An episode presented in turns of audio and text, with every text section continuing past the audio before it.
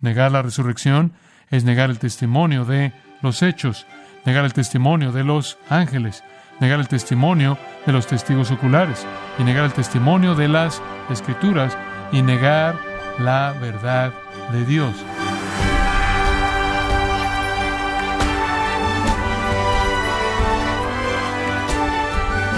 Le saluda su anfitrión Miguel Contreras, dándole la bienvenida a esta edición de su programa Gracia a vosotros con el pastor John MacArthur. La Biblia nos enseña que los primeros cristianos se reunían el primer día de la semana, al que Juan en Apocalipsis llamó el día del Señor.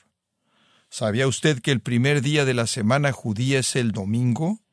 El día de hoy John MacArthur nos enseña acerca de la impactante resurrección del Señor Jesucristo, que es la razón por la que la Iglesia se reúne los domingos. Parte de la serie El drama divino de la redención, aquí en gracia a vosotros. Al regresar al Evangelio de Marcos, algunos comentarios que podrán ayudarnos a establecer el escenario. Los cuatro escritores de los Evangelios cuentan la historia de la resurrección.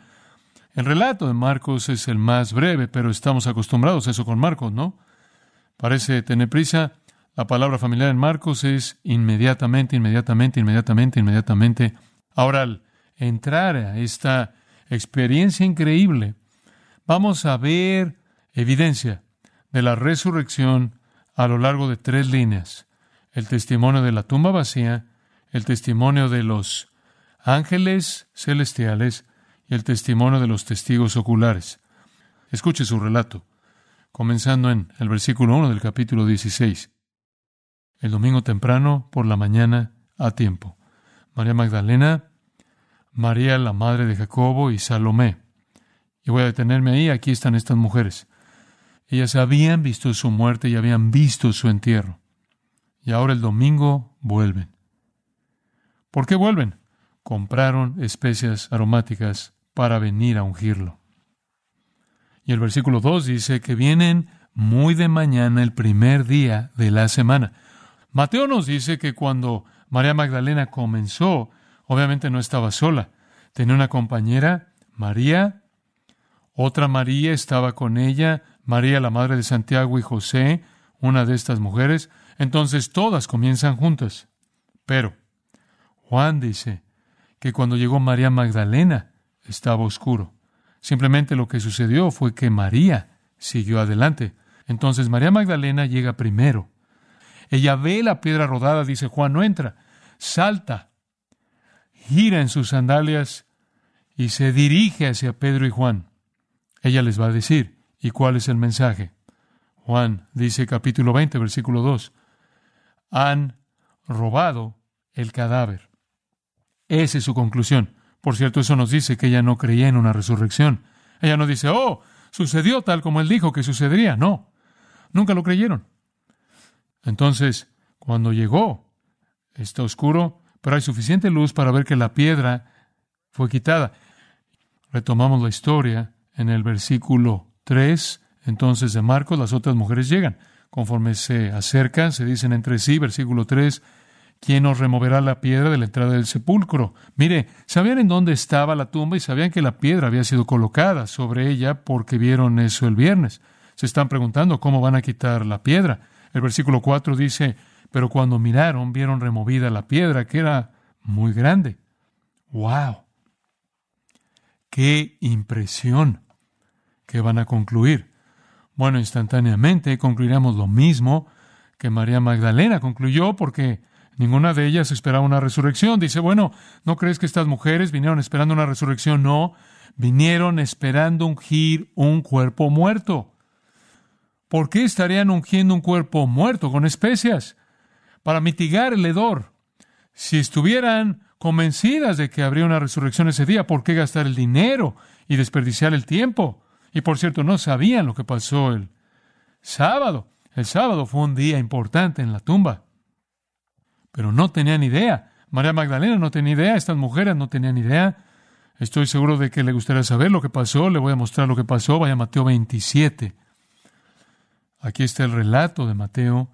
Si usted ve el versículo 60, usted ve la sepultura del viernes, José coloca el cuerpo en una sábana limpia, coloca el cuerpo de nuestro Señor en un sepulcro nuevo que había labrado en la peña, hizo rodar una gran piedra en la entrada, se fue, María Magdalena estaba ahí, la otra María sentadas delante del sepulcro, entonces lo vieron todo, la sepultura, al día siguiente. ¿Cuál es el día siguiente? Sábado, día de reposo, el día después de la preparación, el cual era el viernes. Se reunieron los principales sacerdotes y los fariseos ante Pilato, entonces en el día de reposo van a Pilato. Esto es profanación del día de reposo, el fin de semana de Pascua. Conforme entran a un lugar gentil otra vez, por lo menos según sus propias leyes, diciendo, Señor, nos acordamos que aquel engañó dijo, viviendo aún, después de tres días resucitaré. Manda pues que se asegure el sepulcro hasta el tercer día, no sea que vengan sus discípulos de noche y lo hurten y digan al pueblo, resucitó de entre los muertos y será el postrer error peor que el primero. Entonces van a Pilato y dicen, necesitamos una guardia para asegurarnos de que los discípulos no vengan y se roben el cuerpo para tratar de realizar una resurrección falsa. No obstante, sabemos que ninguno de ellos creía en una resurrección. No esperaban una, no iban a inventar una, y le voy a dar otro principio simple pequeño. No iban a fingir una resurrección y después ir a morir como mártires por una resurrección falsa. Por cierto, la gente va a mentir para ganar dinero, no va a mentir para ser ejecutada. Va a mentir para evitar la ejecución, pero no para ser ejecutada. La gente no miente para ser un mártir. No entrega su vida por las mentiras. Quieren que usted entregue su vida por la mentira de ellos, no su propia vida. Entonces Pilato les dijo, tienen una guardia. Les dio algunos soldados romanos, dijo, aseguradlo como sabéis. Entonces ellos fueron y aseguraron el sepulcro y le digo, cuando los soldados romanos hacían algo seguro, lo hacían seguro porque sabían lo que estaba en juego, tenían que cumplir su deber o las consecuencias eran terribles. Y junto con la guardia sellaron la piedra. Colocaron una piedra sobre ella, simplemente identificándola como sellada por el poder romano, y el sello no debía ser roto. Entonces, eso es lo que pasó el sábado. Ahora hay una guardia en la tumba, las mujeres no tienen idea de eso, no regresaron el sábado. ¿Por qué? Porque siguiendo la ley judía, no irían y tocarían un cuerpo muerto el día de reposo, no tomaban un viaje un día de reposo, no trabajaban un día de reposo, entonces no van a regresar sino hasta el domingo por la mañana. Pero el día de reposo, los romanos toman su lugar. Algo más pasó. En las horas profundas, oscuras del domingo por la mañana. En algún momento después de que el día de reposo terminó a las seis en punto, en algún punto en la oscuridad, del oscuro, le voy a mostrar lo que es capítulo 28 de Mateo, versículo 2. Un gran terremoto. Ya había ocurrido para cuando las mujeres llegaron. Hubo un gran terremoto porque un ángel del Señor descendiendo del cielo y llegando, removió la piedra y se sentó sobre ella. Su aspecto era como un relámpago y su vestido blanco como la nieve. Y de miedo de él los guardas temblaron y se quedaron como muertos. ¡Wow! Algunas cosas interesantes están pasando ahí el fin de semana. Guardia romana, de pronto en la oscuridad profunda de la noche, hay un terremoto, un terremoto severo, terremoto severo, quizás un terremoto de ocho puntos localizado, sobrenaturalmente. Y en el terror del terremoto, los soldados ven a un ángel resplandeciente rodar la piedra y sentarse sobre ella y están tan aterrados que entran en coma. Hemos visto esto antes en la escritura, ¿no es cierto?, con Ezequiel, Isaías y otros. La presencia brillante celestial de este ángel les da una anestesia divina y no tienen idea de lo que les pegó. Y por cierto, la piedra removida simplemente como comentario, no para dejar que Jesús saliera, sino para dejar que las mujeres entraran. Los soldados en algún punto despiertan de su estupor. Y usted puede imaginarse la euforia. ¿Viste ese ángel? ¿Qué pasó después de eso? No sé lo que pasó después de eso. Nadie sabe qué pasó después de eso. Simplemente se apagaron todos como luces. Para cuando las mujeres llegan, no hay soldados, o los habrían encontrado. Simplemente llegan y en el versículo 5 dice, entraron en el sepulcro, no hay soldados ahí, ni siquiera hay alguna evidencia de soldados ahí. Los soldados no tienen a quién cuidar.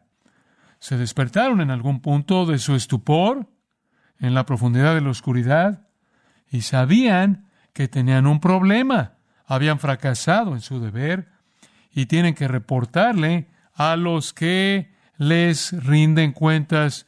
Y ese no es Pilato, sino más bien el Sanedrín que le pidió a Pilato que se los diera al Sanedrín. Entonces van al Sanedrín y le reportan al Sanedrín.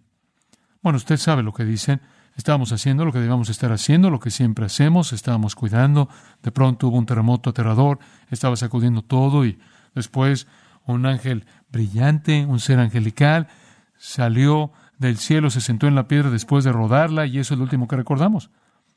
Y cuando despertamos, revisamos la tumba. Él no estaba ahí. Regresaremos a ellos en un minuto, pero por el momento, por favor, regresemos con las mujeres. Vienen y no hay soldados. Entrando en la tumba. Lucas dice que no encontraron el cuerpo del Señor Jesús. Ahora, ¿qué van a concluir? ¿Qué concluyó María Magdalena? Quizás inicialmente, pero no les toma mucho tiempo obtener otra explicación. Vamos a llegar ahí en un minuto. Pero déjeme detenerlo aquí mismo y darle el punto simple que Marcos está presentando. Todo lo que le he dicho hasta ahora es para demostrar una cosa, una cosa y una sola cosa. La tumba no está ocupada. ¿De acuerdo? ¿Lo entendió? Eso es. Tiene una tumba vacía. Eso es lo que está transmitiendo Marcos, al igual que Juan, Lucas y Mateo. La tumba estaba vacía. Y sabemos que los discípulos no robaron el cuerpo porque ni siquiera creían en una resurrección que luego no requería que fingieran. Pero el cuerpo no está ahí. Los soldados romanos sabían que no robaron el cuerpo. Las mujeres sabían que no robaron el cuerpo. Pedro y Juan, cuando llegaron, sabían que no habían robado el cuerpo. Pero los líderes judíos temían que alguien pudiera robar el cuerpo. Bueno, ¿por qué incluso pensarían así? Porque eran farsantes y mentirosos con mucha, mucha experiencia y pensaban que otras personas pensaban como ellos pensaban. Mentirían para perpetuar su religión todos los días. Eso es la hipocresía. Entonces todos los hechos, todos los hechos físicos dejan en claro que la tumba está vacía. La tumba está vacía. Y todo el mundo sabe que el cuerpo no fue robado. Eso está confirmado, volviendo a Mateo 28, de una manera muy interesante. Volvamos a la reunión de soldados con el Sanedrín. Versículo 11 de Mateo 28, entraron en la ciudad, informaron a los principales sacerdotes de lo que había sucedido. Les contaron la historia de lo que había sucedido, tal como sucedió, un terremoto, un ángel, un coma, nos despertamos, el cuerpo desaparecido. Oh, ahora tenemos un problema. Tenemos una verdadera resurrección en nuestras manos. ¿Qué vamos a hacer para desacreditar eso? ¿No es asombroso? ¿Cuán enorme y profunda es la incredulidad? Están tan a gusto con una mentira, están tan acostumbrados a una mentira, están tan familiarizados con la hipocresía que la verdad se les escapa por completo. No solo no la ven, ni siquiera tienen interés en ella. Entonces, reunieron a los ancianos, el Sanedrín se reunió y, habido consejo, dieron mucho dinero a los soldados. Hay una palabra para eso. Sí, soborno diciendo, Decid vosotros, sus discípulos vinieron de noche y lo hurtaron estando nosotros dormidos. ¡Eh! Eso afectará mucho a nuestros superiores. Se supone que no debemos estar dormidos, se supone que debemos estar cumpliendo con nuestro deber. Y por cierto, si esto lo oye el gobernador, nosotros le persuadiremos y os pondremos a salvo. Los mantendremos alejados de los problemas. Eran buenos en ganarse a Pilato, se lo prometo. Lo ganaron en la ejecución de Jesús. Pueden intimidar las sandalias de ese hombre. Bueno, los soldados no tenían otra opción, entonces en el versículo 15 tomaron el dinero e hicieron como se les había instruido, iban a todas partes diciendo los discípulos robaron el cuerpo, los discípulos robaron el cuerpo, los discípulos robaron el cuerpo, y la historia se difundió tan ampliamente entre los judíos que todavía existe cuando Mateo escribe 25 años después. ¿Sabe que los líderes de Israel nunca negaron la tumba vacía? Las mujeres sabían que la tumba estaba vacía. Los discípulos sabían que la tumba estaba vacía, los guardias sabían que la tumba estaba vacía, el Sanedrín sabía que la tumba estaba vacía. Ese es el testimonio, la primera línea de testimonio. Nadie señaló nunca una tumba ocupada. Nadie negó jamás que la tumba de Jesús estaba vacía. Bueno, las mujeres ahora están en estado de shock y el impacto se intensifica en la segunda línea de testimonio, el testimonio de los ángeles. Pasaremos por esto rápidamente. En el versículo 5 nuevamente dice, cuando entraron en el sepulcro, vieron a un joven sentado al lado derecho, cubierto de una larga ropa blanca y se espantaron. Vieron a un joven sentado a la derecha con una túnica blanca, una túnica resplandeciente y deslumbrante. Sí, Lucas dice que en realidad había dos ángeles que de repente se pararon cerca de ellas con ropa deslumbrante. Si vio un ángel deslumbrante, es posible que no se dé cuenta si era uno o dos. Juan dice en Juan 20, versículo 12, que en realidad había dos ángeles. Un poco más tarde, cuando las mujeres se encuentran con los ángeles, están parados cerca de ellos en primer lugar. Entonces ellos se alejaron y estaban sentados, uno a la cabecera y otro a los pies, sobre la losa donde yacía el cuerpo de Jesús. Entonces tenemos dos testigos angelicales, en boca de dos testigos, incluso testigos angelicales, según Deuteronomio 19:15, la verdad es confirmada, entonces uno de los ángeles habla. Creo que esta fue una conversación muy natural. Probablemente estaban tratando de procesar el caminar por primera vez en toda su vida hacia la presencia angelical, mensajeros angelicales, ardientes y resplandecientes de la misma presencia de Dios y tratando de averiguar qué está pasando. La piedra está lejos, la tumba está vacía, los ángeles ardientes están allí y el ángel que habla está tratando de comunicar el mensaje más allá de las ondas de choque. Quizás hablaron y dijeron cosas diferentes, de hecho diferentes cosas registradas aquí por Marcos y otros escritores. Pero por ahora las mujeres estaban espantadas. La palabra es ectambeo, significa estar aterrorizado, aterrorizado no en el sentido de que teme por su vida, sino de que hay algo a su alrededor que no puede comprender racionalmente. No puede captarlo, no puede captarlo. Desconcierto. De hecho, Lucas dice que estaban aterrorizadas y literalmente cayeron con la cara hacia el suelo. Esto es tan impactante. Lucas es una palabra de la que obtenemos la palabra fobia, una especie de miedo severo.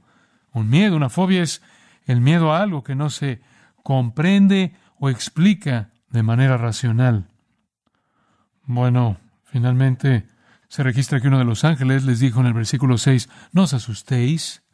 Es fácil para usted decirlo, Señor, no os asustéis, buscáis a Jesús Nazareno, el que fue crucificado, y aquí está la primera palabra sobre la resurrección, ha resucitado. Es una palabra en griego egerte, un verbo, él, literalmente pasivo, ha resucitado, ha sido resucitado. Lucas agrega en Lucas 24, 5 que uno de los ángeles también dijo, ¿por qué buscáis entre los muertos al que vive? Así que es una conversación muy natural. Se dijeron cosas mientras que los ángeles intentaban comunicar más allá, como dije, de las ondas de choque que estaban pasando en las mentes de las mujeres. Él no está aquí, dijo, ha resucitado, no está aquí. Mirad, el lugar en donde le pusieron. Él no está allí. Hemos visto el testimonio de la tierra, una tumba vacía. Ahora escuchamos el testimonio del cielo, ángeles celestiales. Negar la resurrección de Jesucristo es negar las realidades históricas de la tumba vacía y es negar la revelación histórica de los ángeles celestiales. Hablan por Dios, ¿no es cierto? Hablan por Dios. Hay una tercera línea de evidencia para probar la resurrección, solo brevemente. Versículo 7 y 8 es el testimonio de testigos presenciales. Me encanta esto. Los ángeles continúan hablando. Id, id. Este es un mandamiento. Y por cierto, por si acaso está mirando por ahí, Marcos, de hecho, no usa la palabra ángeles, pero los otros escritores sí. Entonces sabemos que estos son ángeles y este es un ángel que habla. Id, el ángel, Quiero que se asegure de saber que este es un ángel, porque este ángel habla por Dios y da una orden. Y decida a sus discípulos y a Pedro. ¿Por qué mete a Pedro allí? Porque Pedro necesitaba un pequeño toque personal de amor y recuperación, porque la última escena con Pedro fue realmente bastante fea. Sus negaciones. Díganle a Pedro y a los demás que Él va delante de vosotros a Galilea. Allí le veréis, como os dijo. Díganle a los hombres, señoras, cuando se vayan, vayan a los apóstoles, díganles que vayan a Galilea. Él se va a reunir con ustedes allí. Ya lo había dicho atrás, en el capítulo 14, versículo 28. Después que haya resucitado, iré delante de vosotros a Galilea. Les dijo, me reuniré con ustedes en Galilea. Voy a aparecer ante ustedes en Galilea. Así que vayan y díganles que se dirijan a Galilea. Adivine qué, no fueron a Galilea. Cuando llegaron las mujeres dijeron, no, esto no puede ser verdad, esto no puede ser verdad. Mientras tanto, María Magdalena hizo que Pedro y Juan corrieran solos hacia la tumba. Los demás, los que estaban reunidos en esta reunión con los apóstoles, no le creyeron. No lo creyeron. No fueron a Galilea. Esa noche, recuerda, se les apareció en el aposento alto donde estaban acurrucados en miedo. Durante esa semana, le apareció a dos de ellos en el camino de Maús. Durante esa semana, tuvo una aparición privada para Pedro, mencionada en 1 Corintios 15, y una aparición privada para Santiago, también mencionada allí. Y a la semana siguiente, ocho días después de la primera aparición, se les apareció de nuevo y todas esas apariciones fueron en Jerusalén, porque no fueron a Galilea. Simplemente están acurrucados tratando de averiguarlo.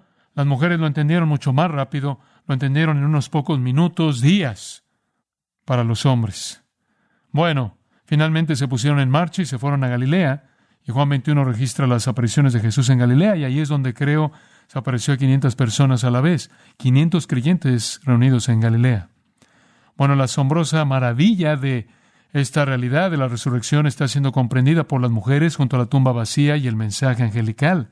Entonces el versículo 8 dice que se convierten en los primeros testigos oculares y ellas fueron huyendo del sepulcro porque les había tomado temblor y espanto, ni decían nada a nadie porque tenían miedo. Y ese es el final. Es un gran versículo. La palabra temblor, tromo, la palabra espanto, éxtasis, éxtasis, una especie de sentimiento trascendente, desprendido de la realidad. Miedo, fobeo, fóbico, Todas estas son experiencias que trascienden la razón. No pueden procesar lo que está sucediendo. No es porque tengan miedo de que algo les va a dañar. Es la incapacidad en su desconcierto de dar una explicación racional de las realidades que ahora han comprendido. Están tan atónitas. Aquí está la prueba. Son mujeres y no le dijeron nada a nadie. No. Vamos, por favor. Wow. Cuán atónitas estaban. Cuando dice que tenían miedo, significa que estaban en esa condición fóbica de no poder dar razones o explicaciones sobre lo que estaba pasando. Y ese es el final de Marcos. La tumba vacía, los ángeles celestiales y la experiencia de las mujeres. Todas evidencias de la resurrección de Jesús. Pero no quiero terminar aquí, quiero terminar en Mateo, Mateo 28.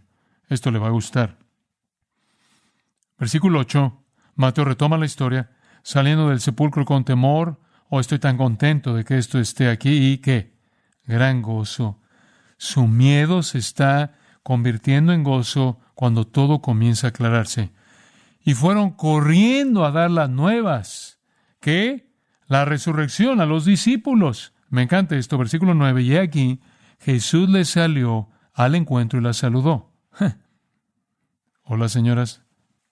Digo, esto es realmente asombroso. Y ellas acercándose, abrazaron sus pies y le adoraron. Qué idea para ellas, ¿eh? ¿Y no es especial que las mujeres fueron los primeros testigos oculares del Cristo resucitado? Jesús les dijo, no temáis, y dad las nuevas a mis hermanos, para que vayan a Galilea. Él está tratando de darles un mensaje, y allí me verán. Y ya conoce el resto de la historia, las mujeres se van y no pueden convencerlos si no lo creen y se quedan ocho días. Pero Marcos termina donde Marcos, por las providencias del Espíritu Santo, tenía la intención de terminarlo, maravillado, asombrado, como debería ser la respuesta de cualquiera a la resurrección de Cristo. La resurrección así se establece como un hecho de la historia, como un hecho de la teología, por el testimonio angelical. Es el evento más importante en la vida de Cristo, es el evento más importante de la historia del mundo, es el evento más importante en su vida y en la mía, porque es por su resurrección, la del Señor, que nosotros somos justificados y viviremos para siempre. Negar la resurrección es negar el testimonio de los hechos, negar el testimonio de los ángeles, negar el testimonio de los testigos oculares y negar el testimonio de las escrituras y negar la verdad de Dios.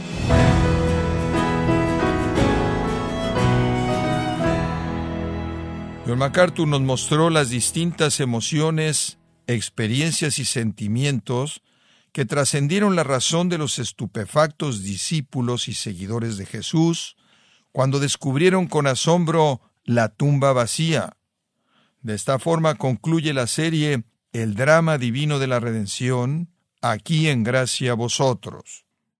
Estimado oyente, quiero invitarle a leer el libro No hay otro, escrito por John MacArthur, donde nos muestra que la mejor manera de descubrir al único Dios verdadero es mediante el estudio cuidadoso de las Escrituras, en las que Dios ha elegido revelarse a sí mismo. Lo puede obtener en gracia.org o en su librería cristiana más cercana. Y también le recuerdo que puede descargar todos los sermones de esta serie El drama divino de la redención, así como todos aquellos que he escuchado en días, semanas y meses anteriores, animándole a leer artículos relevantes en nuestra sección de blogs en gracia.org. Si tiene alguna pregunta o desea conocer más de nuestro ministerio, como son todos los libros del pastor John MacArthur en español, o los sermones en CD que también usted puede adquirir, Escríbanos y por favor mencione la estación de radio por medio de la cual usted nos escucha en gracia a vosotros. Es importante conocer no solo el país y ciudad de donde usted nos escucha, sino también la radio. Para quienes contactan nuestro ministerio por primera vez, pueden solicitar una copia del mensaje de promoción sin costo alguno, un mensaje por oyente únicamente. Si usted vive en los Estados Unidos o Puerto Rico, escríbanos a Gracia Vosotros, P.O. Box 4000, Panorama City, California 91412. O puede escribirnos a través del siguiente correo electrónico radio arroba bueno, en nombre de John MacArthur y el personal de este organismo, queremos darle las gracias por su tiempo y sintonía y queremos pedirle que no deje de orar por este ministerio, como también por la estación de radio por la cual usted nos escucha de lunes a viernes. Este es su amigo Miguel Contreras, invitándola a que sintonice nuestra próxima edición para que juntos continuemos desatando la verdad de Dios un versículo a la vez no se lo pierda, aquí en Gracia Vosotros.